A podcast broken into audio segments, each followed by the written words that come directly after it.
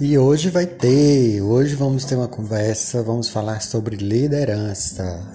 Aguardem, confira.